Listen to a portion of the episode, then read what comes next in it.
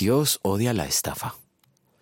Ustedes buscan achicar la medida y aumentar el precio, falsear las balanzas y vender los desechos del trigo, comprar al desvalido por dinero y al necesitado por un par de sandalias.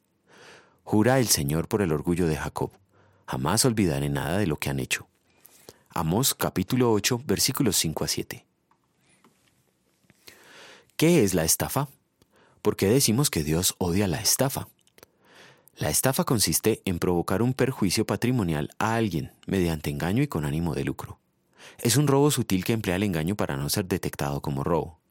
La estafa no solo daña el patrimonio de los individuos, también daña la economía mundial. Dios es el dueño de toda la creación, pero mediante su santa providencia y el trabajo honesto, le concede al hombre el uso de toda esa riqueza para que dignamente, teniendo el techo, la comida y el vestido necesarios, pueda subsistir todo el tiempo de vida que por gracia le ha sido concedido a fin de darle oportunidad de conocer la salvación. El hombre será convocado para rendir cuentas del uso que dio a estos dones.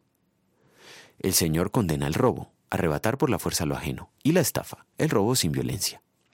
Hay estafa cuando se venden bienes adulterados, se evita honrar deudas o se pagan salarios injustos. También al no dar ofrendas a Dios ni limosna al pobre.